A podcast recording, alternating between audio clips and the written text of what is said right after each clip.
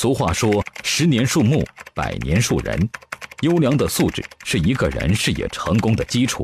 那么，我们如何才能成为一个有价值的人呢？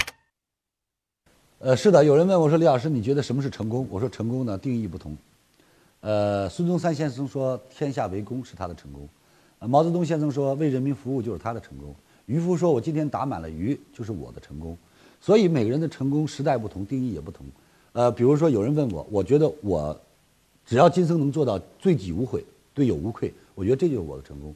所谓对己无悔，呃，我犯过错，但我不要再去纠结，不要再去痛苦，因为那已经过去了。那个时代和我那个年龄就应该是犯这样的错。那我这个叫对己无悔，是我觉得我没有亏欠人家，没有坑，没有骗。我觉得我可以让自己更加呃心里的舒坦一些。谢谢。听完李强老师的分享，有收获，请分享到您的朋友圈，让更多的朋友受益。我是李强老师助理谢慧聪。